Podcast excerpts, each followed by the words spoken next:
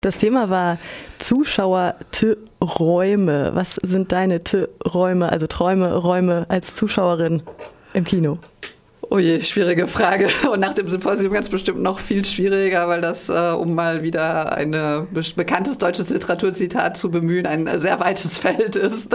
Ähm, ja, das ist alles gar nicht so einfach zu sagen. Es ging halt sehr viel eben um, um Filme, um, um die Wirkung vom Film. Es waren zum Beispiel Dramaturgen da, die eben ein bisschen auch was über ja, die Konstruktion von Filmen erzählt haben, damit sie eine bestimmte Wirkung erzielen. Ähm, es, es ging darum, warum Zuschauer, warum äh, Leute ins Kino gehen, ähm, ja, und, und wie auch Filmwirkung entsteht. Ähm, ist es, sind es die, die äh, Texte, die Dialoge? Sind es äh, eher die Bilder, die eine bestimmte Wirkung hervorrufen? Und ja, um all das ging es halt bei dem Symposium.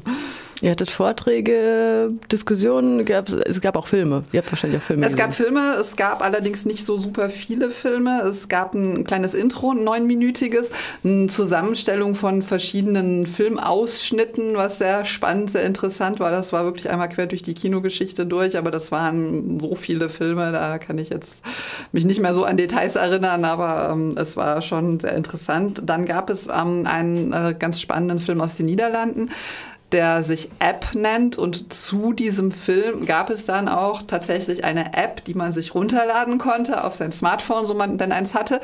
Ähm, in dem äh, Symposium wurde das dann dadurch gelöst für die Zuschauer, die kein Smartphone hatten, dass sie den, den, das Bild des, des Smartphones der App auf eine extra Leinwand projiziert haben, dass das auch jeder nachvollziehen konnte.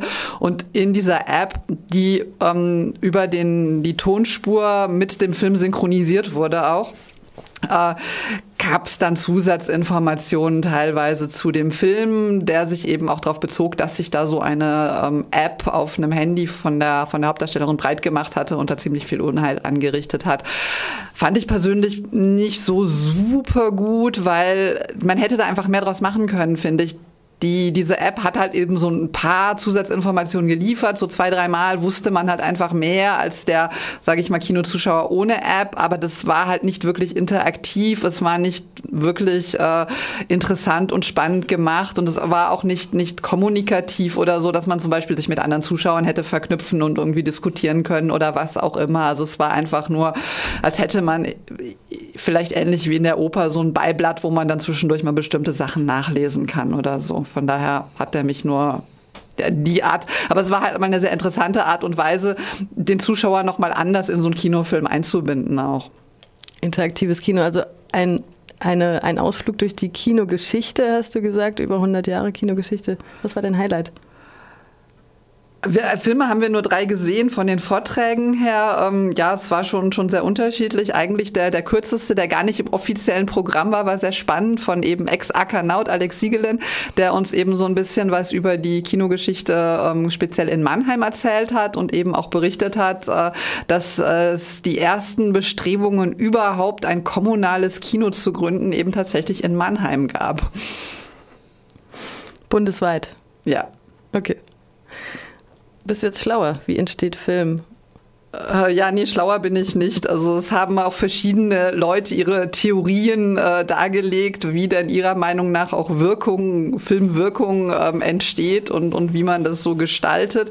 Ähm, es gab auch einen, einen relativ bekannten Filmkritiker zum Beispiel, der da war, der dann auch nochmal darüber referiert hat, für wen so ein Kritiker schreibt. Schreibt er fürs Publikum, schreibt er für sich selbst, schreibt er für die Filmemacher, wie auch immer. Ähm, also das war, da war alles dabei. Da waren natürlich auch Dramaturgen da da, die eben, das hatte ich eben schon erwähnt, ähm, es gab einen, einen, Filmwissenschaftler, der das Ganze tatsächlich auch nochmal von der filmwissenschaftlichen Seite so ein bisschen äh, betrachtet hat. Ähm, es gab verschiedene Theorien und, und Ideen, aber es gab jetzt natürlich nicht die Lösung oder so. Und es gab durchaus auch sich widersprechende Meinungen. Und wo geht's hin mit dem Kino?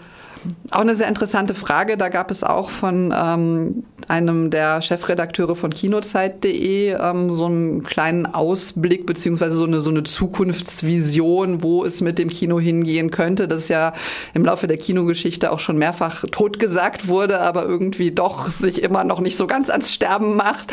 Ähm, er hat da eben so ein paar Ideen gehabt und eben auch eine große Vision entwickelt, die aber vermutlich leider Gottes so nicht umgesetzt wird, weil seine Vision war eben im Prinzip das Kino abzulösen durch äh, sozusagen Mediatheken, wo dann Film Wissenschaft parallel zu normalem Kino, sagen wir mal, betrieben wird, ähm, wo ähm, das als, als auch Ort der, der Begegnung, auch Ort des Austauschs, der Diskussion, wo es dann Vorträge und, und äh, alles Mögliche gibt, hat dann aber auch davon gesprochen, dass er diesen Mediatheken dann gerne so den Etat eines äh, Stadttheaters zubelegen möchte. Und ich fürchte, spätestens an dem Punkt wird es leider nicht mehr so ganz realistisch.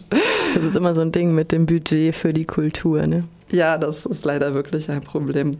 Und es war natürlich auch äh, in der Diskussion, äh, gerade in diesem Vortrag, ähm, was das, das Internet, was die, die äh, Digitalisierung, was das eben auch für das Kino bedeutet. Und ähm, weil früher tatsächlich ähm, Leute ins Kino gegangen sind, das kam halt auch äh, in den Vorträgen teilweise vor, tatsächlich einfach, weil es ein dunkler Ort war, wo man dann vielleicht doch mal mit der Freundin oder so Händchen halten oder auch mehr konnte. Weil in der Nachkriegszeit ein ganz wichtiges Argument, weil das Kino geheizt war zum Beispiel. Ähm, und weil es tatsächlich eben auch noch so, so ein richtiges gesellschaftliches Ereignis war.